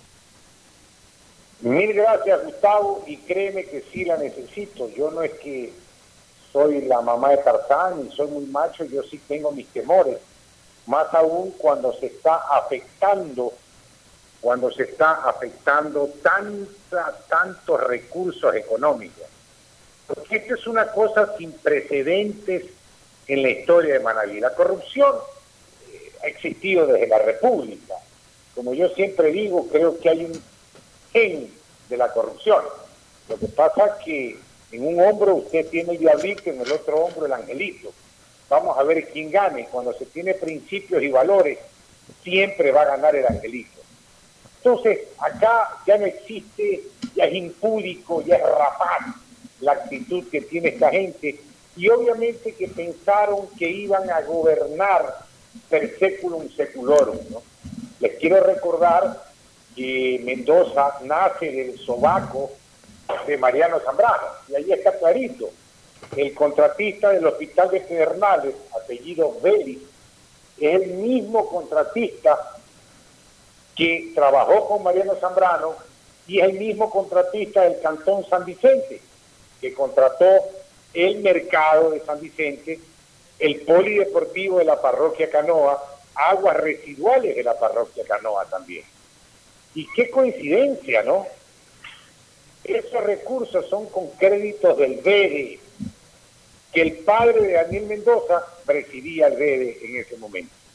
Así que mucha coincidencia.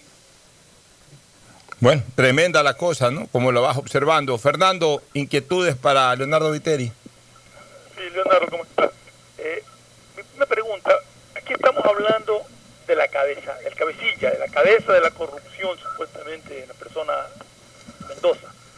Pero todos aquellos que están en el medio, todos aquellos directivos, no estoy hablando de los médicos, nada, sino de los directivos de los hospitales que se han dedicado a a ser cómplices de estos atracos sin precedentes en Manabí. ¿Qué? ¿Los conocemos? ¿No los conocemos? ¿Sabemos quiénes son? ¿Qué castigo se les va a dar? A ver, ojalá que no existe impunidad, pero aquí hay un dato interesante. Si ustedes se percataban de quienes estaban en la función pública, y por ejemplo, quienes eran directores de hospitales, quienes eran gerentes de hospitales, quienes eran jefes de área de salud, quienes eran eh, eh, gerentes de los bancos del Estado, quienes dirigían la superintendencia, era gente de un perfil muy bajo, muy bajo, gente muy joven, sin ninguna experiencia y no dirimente, quienes ahora están embarcados en serios problemas. Pero todos ellos, gente sin conocimiento, sin experiencia, por darles un ejemplo, ¿no?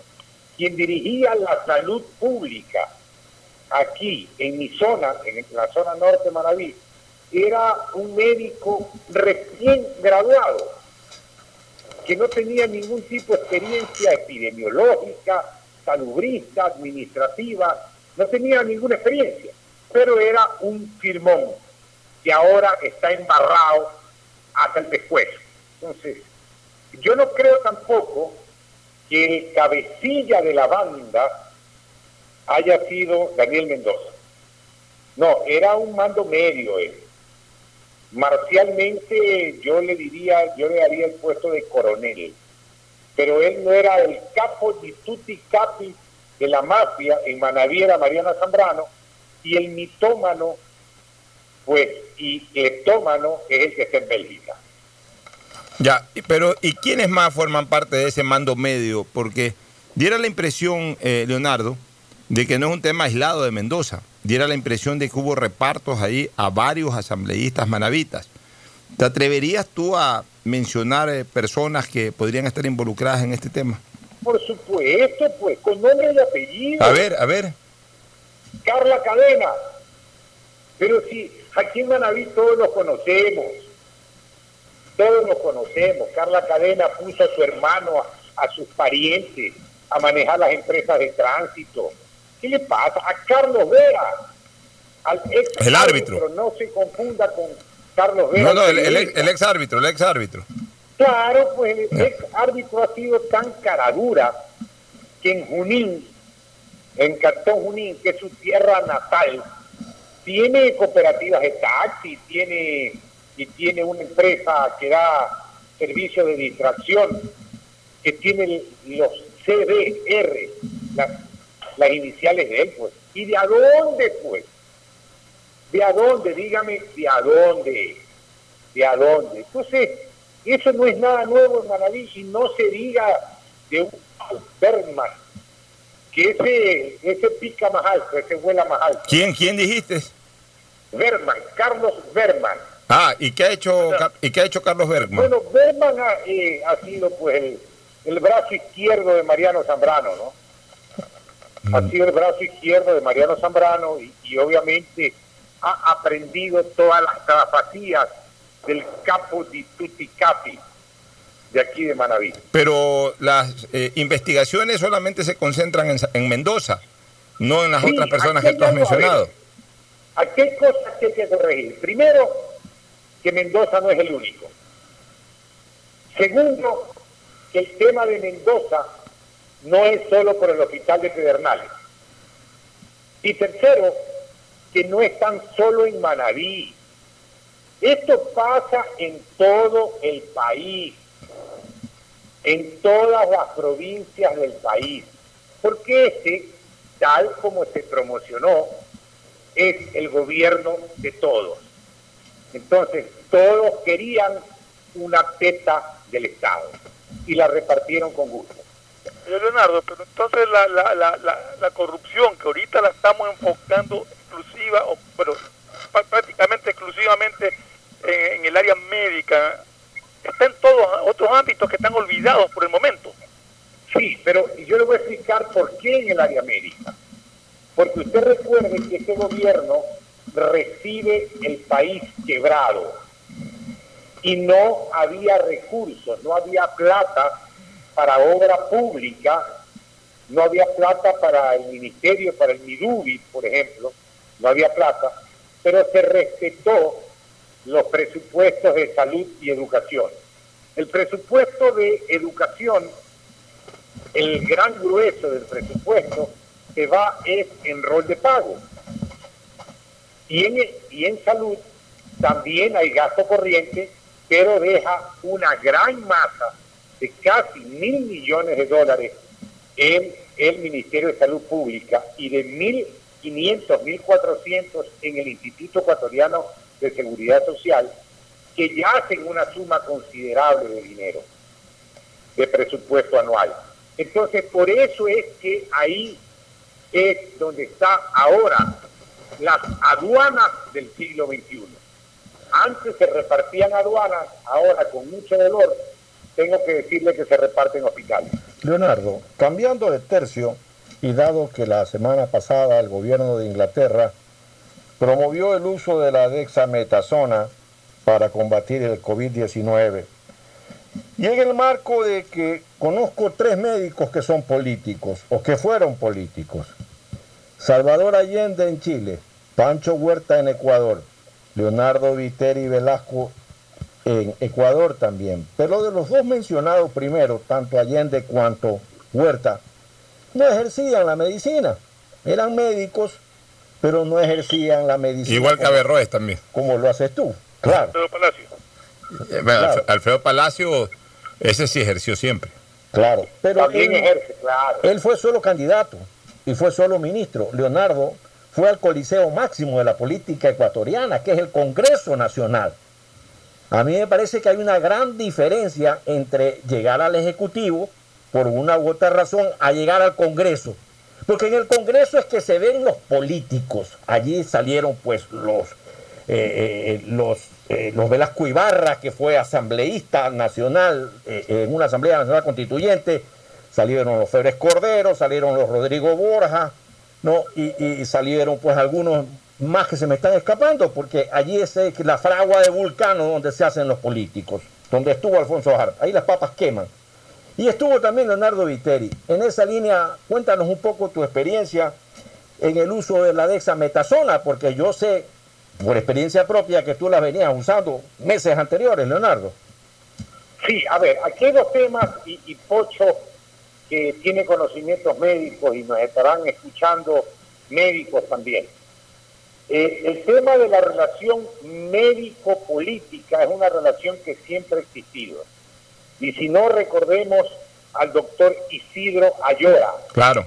que era partero, que era obstetra. Yo ejerzo mi profesión, vivo de eso, a tal punto que ayer estuve en el dilema de cumplir con ustedes o dedicarme a salvar un paciente. Obviamente que pudo mi vocación como médico. Pero indudablemente yo tengo una pasión por la política, no lo voy a negar, una pasión por la política. Pero si hay que estudiar al doctor Isidro Ayora, que siendo partero, pues hizo una de las transformaciones financieras administrativas más importantes de la República del Ecuador, con todos los efectos que él tuvo. Y en cuanto a la dexametasona, Gustavo, ¿por qué los ingleses hicieron, eh, hicieron el estudio con la dexametasona? Por una cosa tan sencilla, tan simple, que por eso la uso yo también, porque es buena, bonita y barata. La dexametasona la usó textualmente mi abuelo, porque la dexametasona aparece en la farmacopea en la década de 1960. Entonces mi abuelo ejercía la profesión y ya utilizó la dexametasona. ¿Por qué no se hizo con otro medicamento, el depomedrol, el solumedrol, por ejemplo? Porque una ampolla de dexametasona vale centavos de dólar y la otra vale casi 10 o 12 dólares. Pero aquí hay lo de fondo, señores. Hoy día veía un meme de un tipo en un avión y decía, aquí me voy a China cargado con maletas llenas de dengue, porque esto no puede quedarse así. Ese es un mensaje muy inteligente, porque yo sí acusaría a la Organización Mundial de la Salud de iatrogenia. Escúcheme lo que le digo. Acusaría a la Organización Mundial de la Salud de iatrogenia. Quien dirige la Organización Mundial de la Salud no es médico, es ex guerrillero, el etíope. Y si fue guerrillero, mató gente. Mal puede ahorita un ex guerrillero estar hablando de salud y vida. Aunque se dice que todo pecador tiene su futuro y todo santo tiene su pasado, pero créanme que lo de la Organización Mundial de la Salud, estoy, yo quisiera tener acólitos, jurisconsultos, para presentar una demanda de yatrogenia. ¿Y por qué la yatrogenia?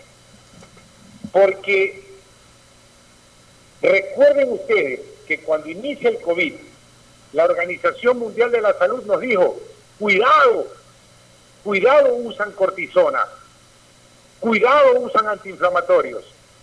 Y hoy día lo que salva la vida es la cortisona y los antiinflamatorios. Así es. Eso es una iatrogenia. Totalmente de acuerdo. Esa, esa Organización Mundial de la Salud no sirvió absolutamente, no, sí sirvió para complicar más la pandemia. Finalmente, Leonardo, tú dices que eres un apasionado de la política y eso lo conocemos tus amigos desde la adolescencia realmente, en que tuvimos la suerte de compartir eh, muchos momentos. Pero también te hemos visto en los últimos 10, 12 años bastante activo políticamente. Fuiste alcalde de Valle Caracas y fuiste también asambleísta nacional o diputado. Llegaste creo todavía en la época en que eras, en que se mencionaba a los congresistas como, no ya como asambleísta, fuiste asambleísta. Eh, ¿Pretendes ser candidato a algo en esta próxima elección del 2021? A ver, estamos muy golpeados, ¿no? Estamos muy golpeados psíquica, física, económicamente. Yo me jacto de ser sobreviviente de dos terremotos, de cuatro epidemias, de una pandemia y de una persecución de un mitómano y cleptómano. Entonces, pese a que yo soy un hombre de mediana edad, estoy bien golpeado, estoy bien golpeado y, para esto se necesita muchísima energía, muchísimo recurso y dejar un poco la profesión, ¿no? Recuerden ustedes que yo estoy saliendo recién del golpe del terremoto y nos cayó el tema del COVID. Y cuando digo de las cuatro epidemias, es que las he vivido no como médico, sino como médico y como paciente, porque he tenido dengue, chikungunya, maya, rosica, todas esas enfermedades transmisibles. Y ahora tuve el COVID, pasé el COVID, fue muy duro asimilar el COVID. Los dos terremotos que he vivido, creo que lo más grave que me pasó fue la persecución que tuve por parte del gobierno del cleptómano. Gracias, Leonardo, por tu participación aquí en la hora del pocho. Nos vamos a una recomendación comercial auspician este programa. Aceites y lubricantes Gulf, el aceite de mayor tecnología en el mercado. Acaricia el motor de tu vehículo para que funcione como un verdadero Fórmula 1 con aceites y lubricantes Gulf. El gobierno de todos y la Corporación Financiera Nacional continúan trabajando por el desarrollo de nuestro país. Si ya tienes un crédito con la CFN, puedes diferir tu pago con una ampliación de plazo y los pymes podrán extender el diferimiento hasta el mes de agosto. Ingresa a www.cfn.fin.es. CFN, el desarrollo es ahora.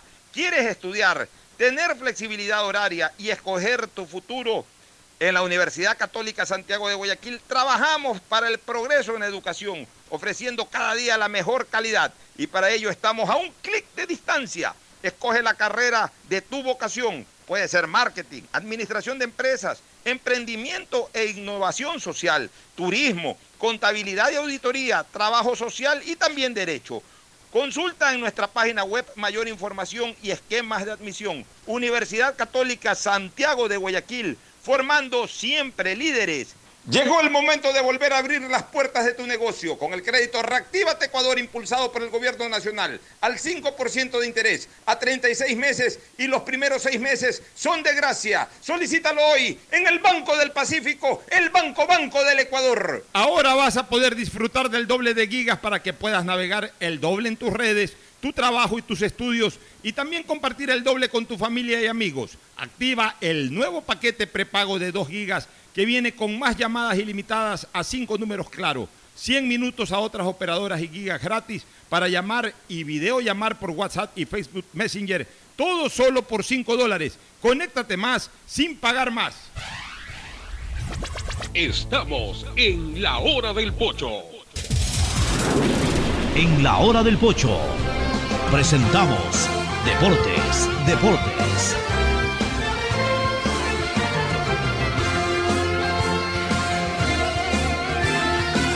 Bueno, entramos lleno al segmento deportivo con problemas porque la Liga Pro hace un par de... de Día lunes. de- eh, sí, un par de días atrás anunció que arrancan 17 y 18. Ya, ya habían advertido sobre esa fecha, pero ha salido don Rommel Salazar, que es eh, miembro de- del, del COE, del llamado COE Nacional. Tiene un cargo ahí, no, no, no lo recuerdo de memoria. Ha salido a decirte que, hey señores, esperen un ratito, nadie los ha autorizado.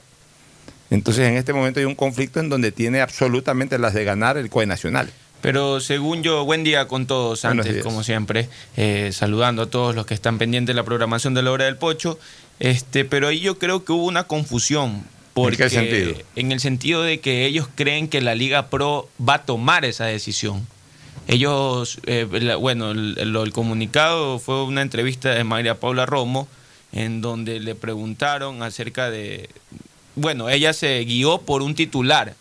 Entonces ella puso, no tienen autorización los de Liga Pro, Es queda que no tiene- descartado es que el no- reinicio. Ya, Es que- pero es que no tienen autorización. Eh, yo- yo, Correcto. yo no entiendo cómo pueden haber tomado la decisión ya de anunciar para el 17. No, no, no. Es que ahí por, yo leí ver, la carta. a ver. En la carta decía a esperar la autorización del COE. Ah, ya. Y van a presentar los protocolos que ellos tienen para poder eh, autori- para que ellos le O sea, autoricen ellos, el están, eh, ellos tenían estipulado esa fecha, pero con bajo autorización. autorización Exactamente. Entonces, Exactamente. ¿cuál fue el apresuramiento también del, del gobierno nacional en salir a... Por eso ellos seguían no de lo que les manda la carta. Eso también este ayer habló este el Miguel Ángel Or, que ni siquiera se tuvieron, creo que leyeron la, la información. La- exactamente. Leen, leen un Twitter y Exactamente, salen. igual. Fernando, lo que siempre criticamos por parte de los miembros del gobierno, ¿no? Que todos responden en base a un Twitter o en base a un Instagram o en base a redes sociales. O sea, no cumplen ni siquiera con los protocolos de comunicación. Si les están enviando una carta puntualizando, puntualizando, a ver, nos estamos organizando, nuestra pretensión es arrancar el 17, pero bajo autorización del COE. Claro, eh, no leen eso, sino que leen en un titular, campeonato arranca el 17 y salen volando a reaccionar. O sea, no, no son capaces primero de llamar, preguntar, oye, ustedes este, han decidido esto, a ver qué pasó.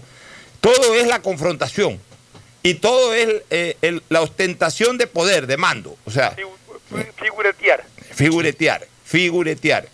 Es que ellos también, por ejemplo, la Liga Pro lo hace tomando eh, esta decisión de julio porque la ministra mismo en un tuit, ella pone, el deporte profesional y los deportistas de élite podrán reiniciar entrenamientos. Sin embargo, campeonatos y competencias podrán retomarse apenas en julio, previa valoración de los indicadores de salud y sin público, que es lo, lo que esperaba, eh, lo que se espera. Ahora, cuidado, inicio de la Liga Pro. cuidado, eh, Mauricio y Fernando. Como ya hubo un pronunciamiento solamente para llevarle la contraria, le digan que no. O, comienzan a decir que no, solo por llevar la contraria. O sea, estamos viviendo en un país en que, en que aquí lo que hay es que hacer daño. O sea, eh, lo que hay es que buscar eh, perjudicar, eh, cortar el espacio, cortar el avance de las cosas. Por Dios, estamos viviendo en un país así. O sea, si es que la propia ministra ha dicho, además porque ya cae por su peso, señores, España e Italia fueron tan o más afectados que nosotros. Ya, Italia y España. Italia y España ya están jugando sus ligas. Alemania con todas las precauciones del caso. Eso sí no nos vamos a, eso sí no nos vamos a cansar de decirlo. Además con otra cosa, pues. En México también están jugando. Esta- a ver, pero vamos ya incluso a lo lógico, Fernando. Están jugando, están entrenando. Para entrenar necesitan estar absolutamente monitoreados, controlados de que no tienen infección. Ya, porque ese es, ese es uno de los, eh, de los protocolos. Casi que a diario se están haciendo exámenes de COVID. Ya, en caso de que aparezca uno de ellos infectado, inmediatamente lo aíslan. Ya, Aíslan al- o sea, incluso suspenden al equipo, tengo entendido. ya, hasta suspenden al equipo. O sea, están tomando todas las máximas precauciones del caso.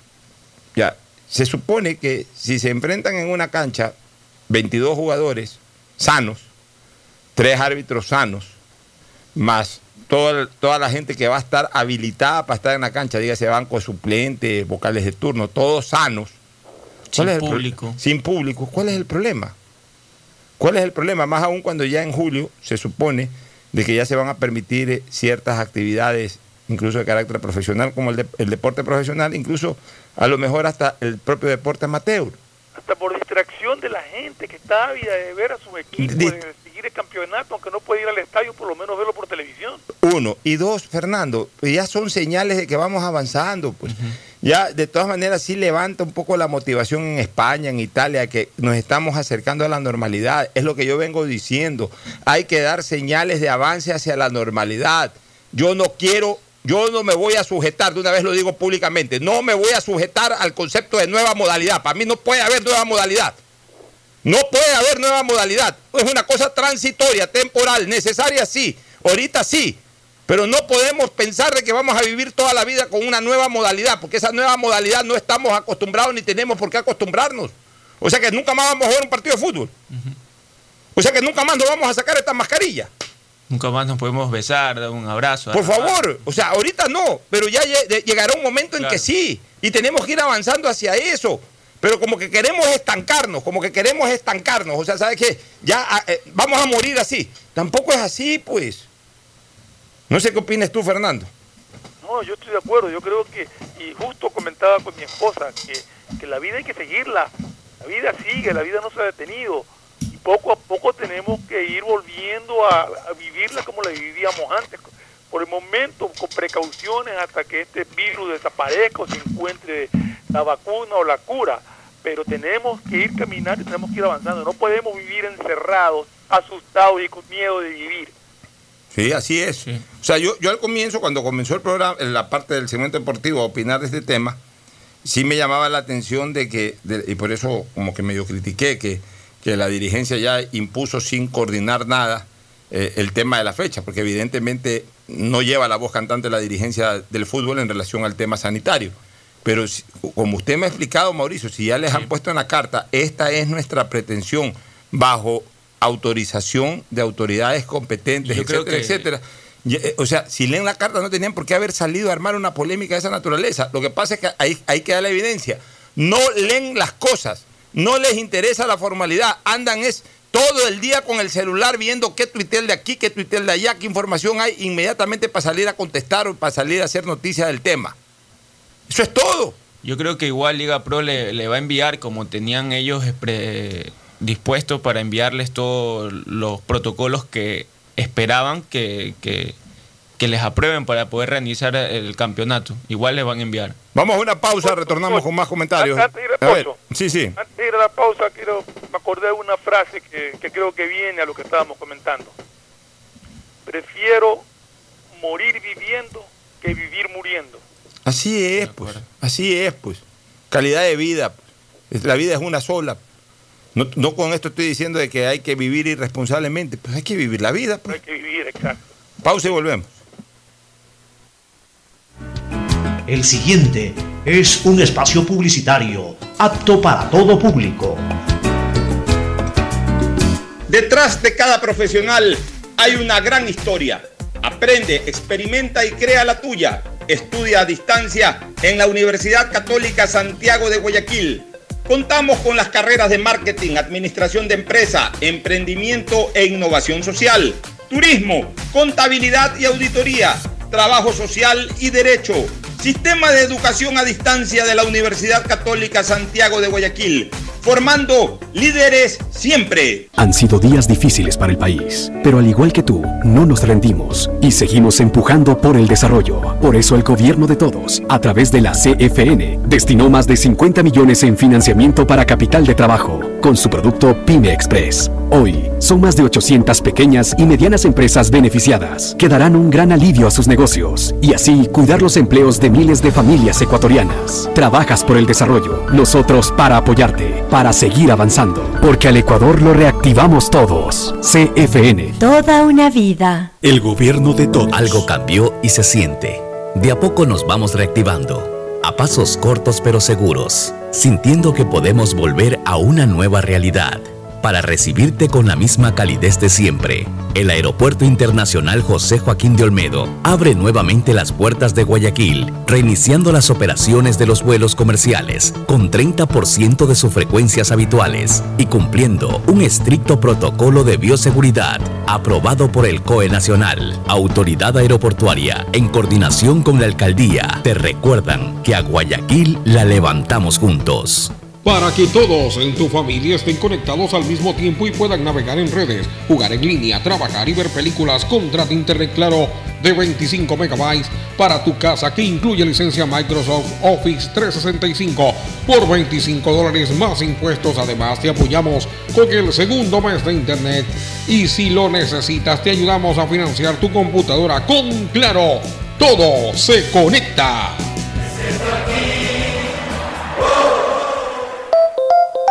Si quieres estudiar, tener flexibilidad horaria y escoger tu futuro, en la Universidad Católica Santiago de Guayaquil trabajamos por el progreso en la educación, ofreciendo cada día la mejor calidad. Estamos a un clic de distancia. Contamos con las carreras de marketing, administración de empresa, emprendimiento e innovación social, turismo, contabilidad y auditoría, trabajo social y derecho.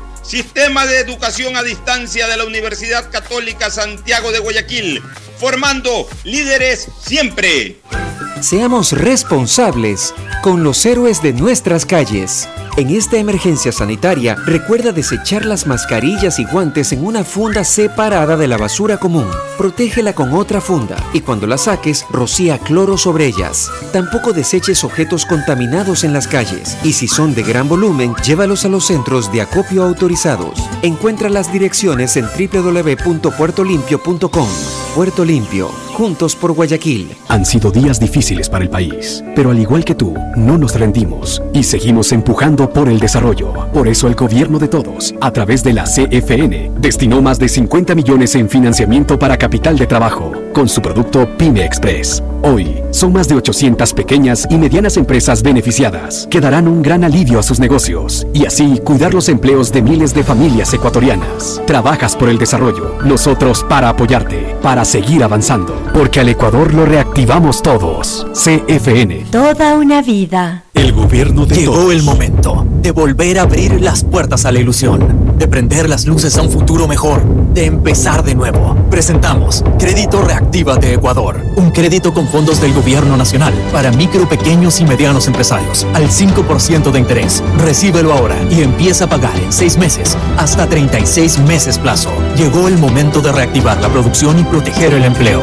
Juntos saldremos adelante. Banco del Pacífico. A Ecuador, lo reactivamos todos. El gobierno Hay sonidos que es mejor nunca tener que escuchar. Porque cada motor es diferente.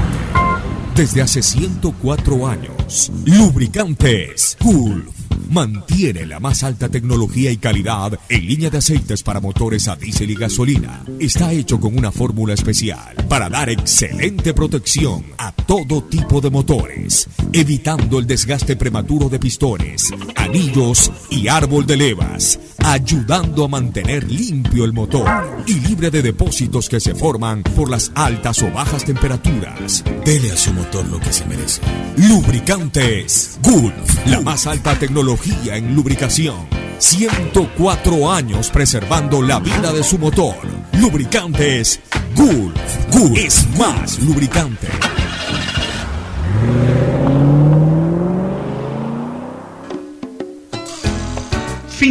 Espacio publicitario. Usted está escuchando un programa de opinión, categoría O, apto para todo público. Bueno, retornamos. Otras novedades. ¿La Liga Española avanzó esta semana? Sí, ayer jugó el Barça en un partido muy discreto del Barcelona una vez más. ¿Cómo quedó? Eh, ganó 1 a 0, en minuto 75 prácticamente. ¿Real Madrid cuándo juega? Juega el día de hoy frente al Mallorca. Ya, si el Madrid gana, se mantienen en Se primera posición. en la punta el Madrid. Eh, no, el Madrid. Ah, el Madrid ya está Sí, con por duelo. No, es- tienen igual goles, iguales puntos. Pero Pero, igual lo que pasa es que en la Liga Española, no, en la Liga Española eh, se maneja por duelos directos. Ese queda primero. Entonces, como en Ba- Madrid-Barcelona han jugado los dos partidos, el primero empataron y el segundo lo ganó el Real Madrid, por eso el primero es el Real Madrid. Ah, ya, perfecto. Este, bueno, pues se sigue jugando la Liga Española, la Liga Italiana también. ¿no? Sí, hoy juega, incluso hoy juega el equipo de Felipe Caicedo. Hoy juega el Atalanta versus la Lazio. Bueno, están jugando, están jugando a tiempo completo en España y en Italia. Aquí sale una autoridad a decir de que no está autorizado, cuando ni siquiera están imponiendo, sino que simplemente están planeando. Increíble. Este, novedades Sí, en los mira equipos. que vuelve el Quinito Méndez, pero ¿A como, qué vuelve el Quinito Méndez? Vuelve el Quinito Méndez como asistente técnico del Nacional. Ya. El Edinson Méndez cumplirá su tercer ciclo en el Nacional, pero esta vez como asistente técnico del argentino Jorge Daniel Montesino.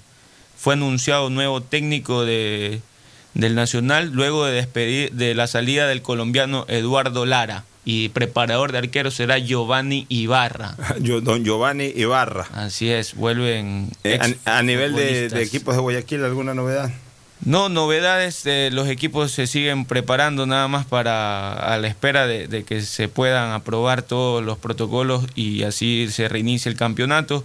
Otro de las posibles contrataciones también en el fútbol ecuatoriano es de Vinicio Angulo, que sería un buen aporte para la Liga de Puerto Viejo. Ah, para, pero que está tan mal ya Vinicio Angulo que viene a Liga de Puerto Viejo. No lo sé, mire que incluso hace poco... Porque Liga de Puerto Viejo no tiene Claro. plata. Se estaba quejando Sí, Esteban Drer de que eso- no le han pagado, que le deben como. Y- eh, ya varios meses le Sí, deben. según se- Drer. incluso eh, se esperaba que Vinicio Angulo viniera esa al Delfín. Entonces la sorpresa fue que al final ibas a Liga de Puerto Viejo y por ahí se rumora también que Liga de Puerto Viejo estaría interesado en Jaime Ayoví. La, la, La Yoya la Yoya Ayoví. Yoví. Correcto. La Yoya ha perdido un poco de espacio últimamente, Sí, ¿no? pero- Hasta hace dos años sonaba con goles y todo. Exactamente, pero no deja de ser igual un jugador interesante en el campeonato ecuatoriano. Pero por supuesto, ¿no? Si la Liga de Puerto Viejo trae a la Yoya Yoví Fernando y lo trae a Vinicio Angulo, más Drer, si es que lo logran mantener y los Está el, por lo el menos. que estuvo Pero- en Emelec, ¿cómo se llama? Se me fue el nombre. Pero, pero, El ver, pero- lo que pasa es que Queiroz también se Queiroz, quejaba del maltrato supuestamente Sí, que ha Queiroz. recibido en Liga de Puerto Viejo. Drer se quejaba de que no le han pagado. ¿Cómo van a hacer para tener un jugador como la Yoya Yo vi que no debe de ser barato, Exacto. más allá de, de cómo está? Y Vinicio Angulo, que, que igual también tiene su valor, ¿no? Yo creo que son simples rumores. Sí, yo creo que... Yo también creo. Sí, y porque mire que... Pero lo de Vinicio Angulo es, re- es real. Ese sí, es, lo de Vinicio Angulo es confirmado. Ah, ya Lo está de confirmado. sí, lo de Vinicio Oye, Angulo hoy día también juega el Real Madrid Sí, contra el Mallorca. contra el. Mallorca y juega la Lazio que, que busca descontar la ventaja de- que le- por el momento le lleva a la Juventus. Sí, Se están peleando. la Lazio si gana, ¿no? Están Oiga, peleando el título. Barcelona y Emelec siguen entrenando normalmente. Sí, trabajos de fuerza Oye, hizo el- hoy. Este, este Montesinos, ¿qué ha dirigido? ah? Porque yo no lo conozco realmente, o sea, no sé, no sé Dirigió, el currículum de él. dirigió el gobierno peruano con Fujimori. Él fue técnico de, la- de las reservas, me parece, de- del Nacional. Es argentino. Ah, ya estaba en el Nacional. Sí, sí, sí. Oiga, y a propósito de estos protocolos de entrenamiento, todavía no pueden hacer fútbol, nada de No, eso. no pueden hacer trabajos grupos hasta que cambie de luz. ¿Cómo complicó esto, no? Sí. ¿Cómo complicó esto el COVID? Yo creo que a la larga se va a dar, acuérdese lo que le digo, se terminará dando lo que yo aquí ya propuse, un campeonato corto y rápido. Ya este 2020 que ya, ya, ya, ya tratar de acabarlo, en lo formal hay que tratar de acabarlo lo más rápido posible. Lo más rápido posible. Esto, esto ya tiene. No existió el 2020 y, y- y va a ser difícil que en el segundo semestre exista. Entonces lo que hay que hacer es preparar el siguiente año, arrancar bien el siguiente año. Ya este 2020 hay que salir rápido. O sea, yo no entiendo cómo van a jugar Copa Libertadores, por ejemplo. No, no- no entiendo. O cómo van a jugar Copa Sudamericana. En, en Argentina se dice que no hay ni Todavía no fútbol este dicho año. nada, ¿no? No, no de- En, Argentina, este, en, Argentina no va a haber, en Argentina aparentemente no va a haber fútbol ya este año. O sea, Argentina tiene cuarentena hasta agosto. Sí, ¿En qué momento van a jugar fútbol? O sea, ¿cómo se va a jugar Copa Libertadores? ¿Cuándo va a reanudarse la Copa Libertadores? Eh, Este 2020 tiene que acabarse ya. O sea, todo lo que hay que hacer en el 2020 es preparar el 2021. Eso es todo. En todo ámbito, ¿ah? en el ámbito comercial, en el ámbito deportivo, en el ámbito, hasta en el ámbito político, porque ya hay que preocuparse de las elecciones del 2021. O sea, ya lo que resta del 2020, que es todo un semestre, hay que trabajar para el 2021. En todo. Eh, olvidarnos de que existe el Un 2020. semestre de reactivación lo que nos toca. Eh, reactivémonos el 2021. Nadie se va a reactivar el No, 2020. digo, por eso digo, no, de reactivación en el sentido de que hay que ir programando para que ya el 2021 mejoren las cosas. ¿no? Así es.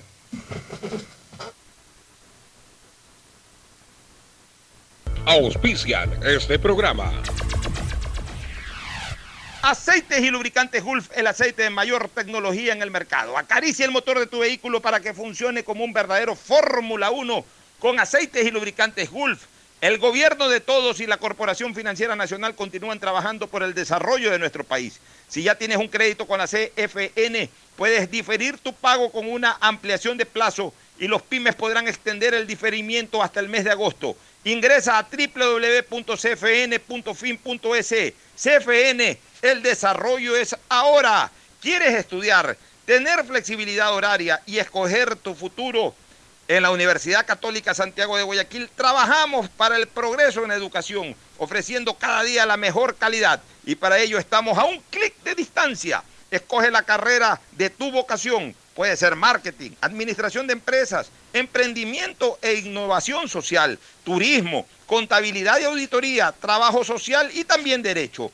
Consulta en nuestra página web mayor información y esquemas de admisión. Universidad Católica Santiago de Guayaquil, formando siempre líderes.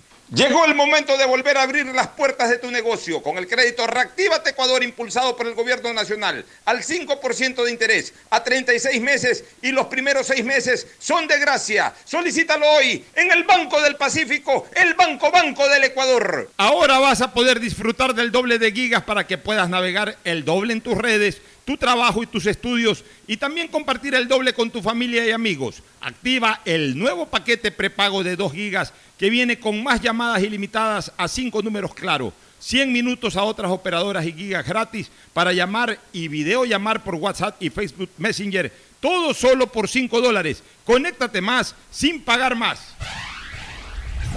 Estamos en la hora del pocho. Gracias por su sintonía. Este programa fue auspiciado por Aceites y Lubricantes Gulf, el aceite de mayor tecnología en el mercado. CFN continúa trabajando por el desarrollo de nuestro país. El desarrollo es ahora. Con Claro, conéctate más y sin pagar más. Vas a tener el doble de gigas para que puedas navegar el doble en tus redes, tu trabajo y tus estudios. Universidad Católica Santiago de Guayaquil y su plan de educación a distancia, formando siempre líderes. Banco del Pacífico, el Banco Banco, con su línea de crédito Reactívate Ecuador al 5% de interés a tres años y con los primeros seis meses de gracia.